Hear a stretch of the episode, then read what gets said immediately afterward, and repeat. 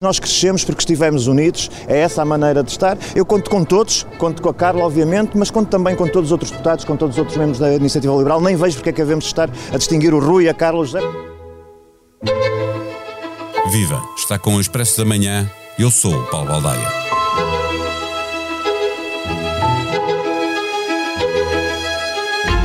Há um ano, Rui Rocha garantia que a união faz a força e, mesmo depois de um congresso com acusações muito duras de parte a parte, prometia que na iniciativa liberal todos contavam. Alguns estavam lá, mas fazia mais sentido estar no Chega e foi lá que acabaram, mas a maioria tinha bem presente que a IEL era liberal em toda a sua dimensão e não eram questões ideológicas que estavam a ameaçar com uma divisão. A forma de gerir o partido, as relações entre as pessoas, essas sim podem dividir. Aconteceu e houve uma pequena debandada. Num partido com a história da iniciativa liberal, não se espera que a debandada aconteça entre a eleição de um novo líder e as eleições legislativas. Menos expectável é a saída de militantes que há um ano disputavam a liderança. A não ser que sendo novo o partido, sejam velhos os vícios da política e quem ganha umas eleições, mesmo que com pouco mais de 50%, queira o poder todo para si. É esta acusação mais comum entre os críticos da liderança de Rui Rocha. Vendo do lugar do novo líder e da sua equipa, também se pode dizer que é igualmente um velho vício da política não saber perder e todo o ruído que muitos membros da iniciativa liberal foram fazendo desde que Rui Rocha assumiu a liderança, obrigaram a cerrar fileiras para lutar por um bom resultado nas urnas.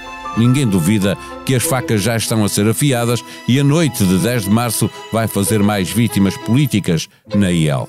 Ou o resultado fica aquém do esperado e é a direção que paga as favas, ou as eleições correm bem e muitos outros se vão sentir mal no partido. Neste episódio, conversamos com Liliana Coelho, que faz a cobertura jornalística da atividade política da Iniciativa Liberal. O Expresso da Manhã tem o patrocínio do BPI. Com as soluções de crédito pessoal BPI, paga sempre a mesma prestação. Faça uma simulação em bancobpi.pt. Banco BPI SA, registado junto do Banco de Portugal, sob o número 10.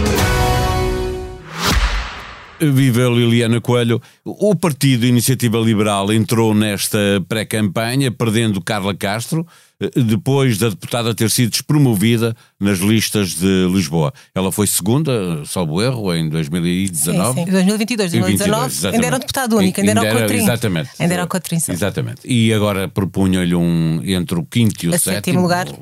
O que já é muito difícil Dificilmente elegível. Nem sequer lhe disseram qual era o lugar. O outro candidato à liderança, José Cardoso, também já tinha saído. Eh, eh, Soou um ajuste de contas e essa é uma acusação que críticos vão fazendo eh, à direção. Isto é um partido novo que já tem vícios velhos. Já tem vícios velhos e não é só de agora, já há algum tempo. Aliás, na, na penúltima convenção já cri- várias críticas de críticos internos eh, a começar a chamar a atenção para. São dores de crescimento, mas não só. Alguns vícios que o partido já tinha, mesmo já na anterior direção de Coutrinho Figueiredo.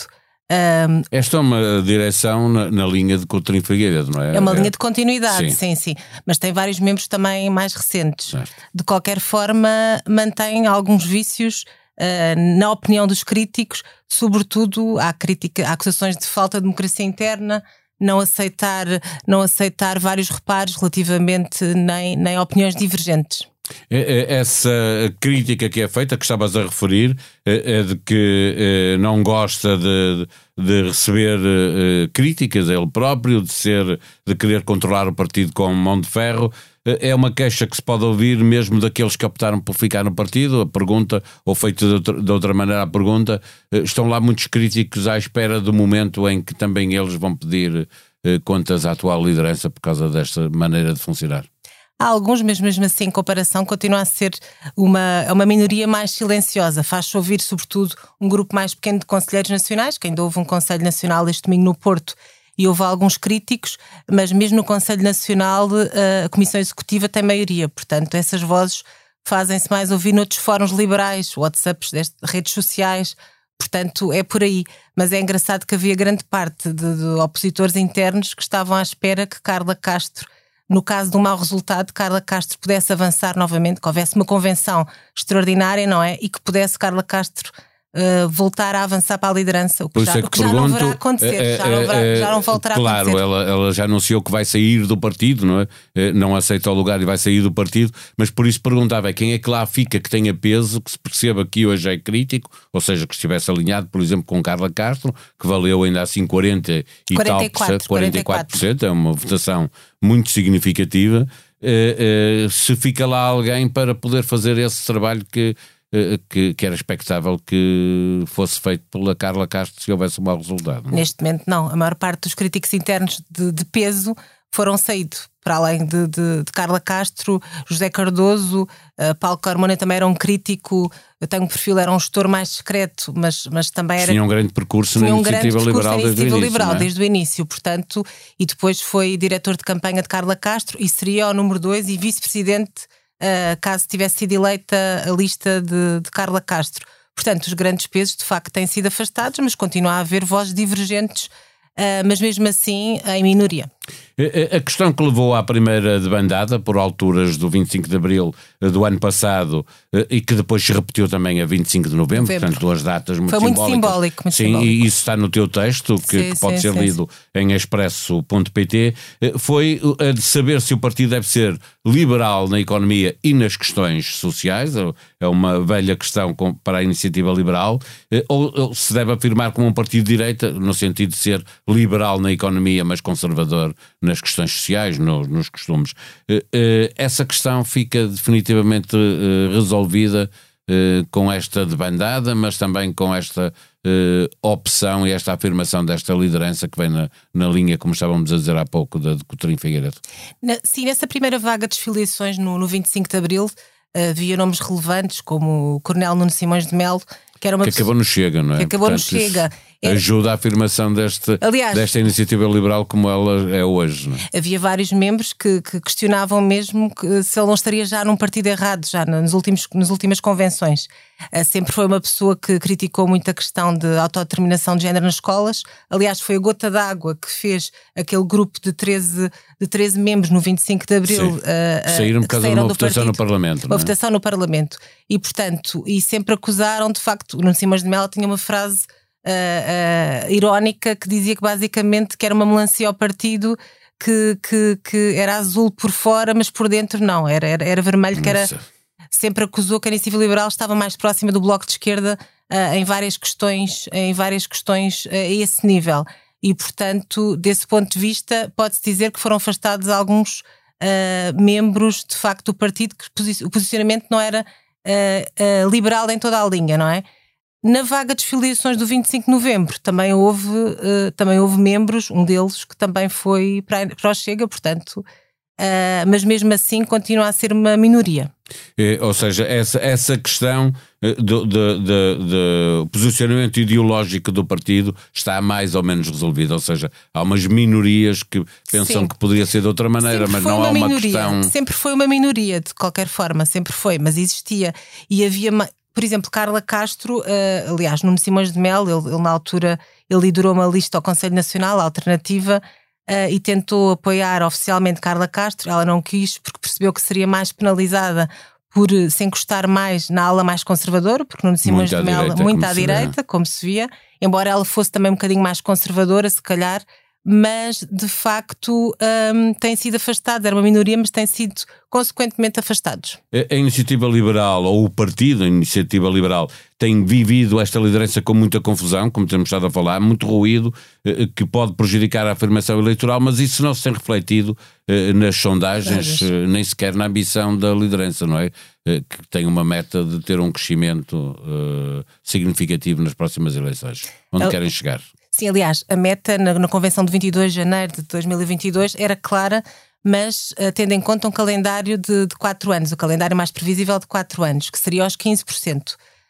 Um, se não fosse os quatro anos, como agora em caso de cenário de eleições antecipadas, a meta é um bocadinho mais baixa, a fasquia, mas de qualquer forma o objetivo é conseguir eleger em mais dois círculos. Conseguir eleger pelo menos de oito, aumentar o grupo parlamentar de oito para 12 deputados. Um crescimento de 50%, não é? Sim, sim, sim. E, e, a AD começou a apresentar as suas eh, propostas e nós percebemos isso nesta convenção da AD, que elas passam muito pela redução fiscal, ou seja, estão a cobrir claramente a agenda, da iniciativa liberal e isso pode dificultar o crescimento de 10 de março de que estávamos a falar. É, é uma preocupação para Rui Rocha e, e, e a sua direção, eh, percebem que vão ter que começar eh, a apontar também ao PSD? Eu acho que já, já começaram a pensar já há muito tempo, não é? Mostram-se desde cedo que uh, a imagem que passa para fora é que não estão minimamente preocupados, não é? Porque foi sempre uma opção, desde sempre do partido, uma opção estratégica, uh, neste caso, uh, recusar sempre coligações pré-eleitorais, não é? mas a agenda, ao abarcar esses temas, que sempre foi, aliás, a iniciativa liberal, a principal bandeira sempre foi a questão da redução e simplificação fiscal, Uh, obviamente que terão que continuar a insistir nesse tema, mas ao mesmo tempo apostar noutras bandeiras.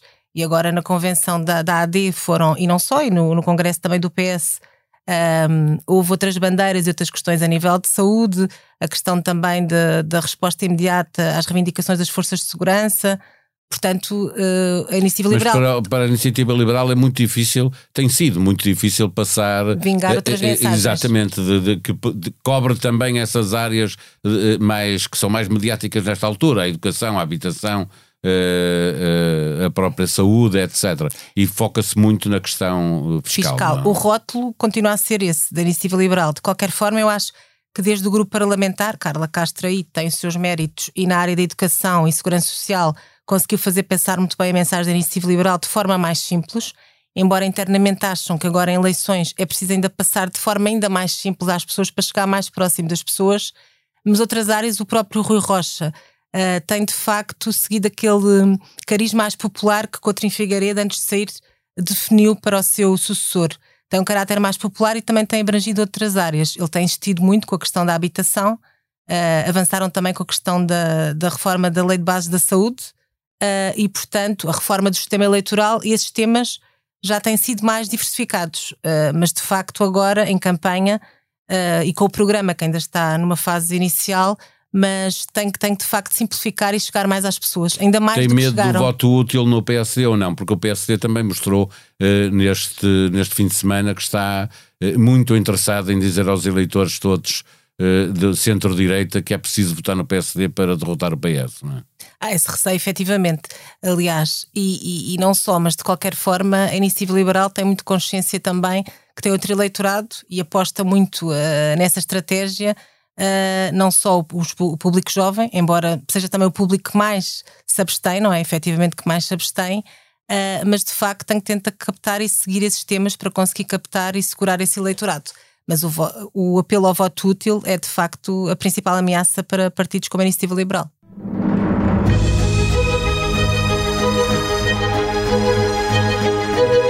Termino fazendo a proposta para ouvir o podcast A Próxima Vaga. A inteligência artificial vai acelerar a transformação digital dos serviços de saúde, melhorar a produtividade e agilizar diagnósticos. Mas será que os médicos correm o risco de virem a ser substituídos completamente pelas máquinas? Mário Figueiredo, especialista em aprendizagem automática, optimização e processamento de sinais, e Miguel Nobre Menezes, doutorando na Faculdade de Medicina da Universidade de Lisboa, com um projeto sobre inteligência artificial, respondem a esta e a outras perguntas sobre a revolução que a inteligência artificial está a operar na área da medicina. Ouça o segundo episódio do podcast de Francisco Pinto Balsemão. A sonoplastia deste episódio foi de João Martins. Tenham um bom dia, nós vamos voltar amanhã. Até lá.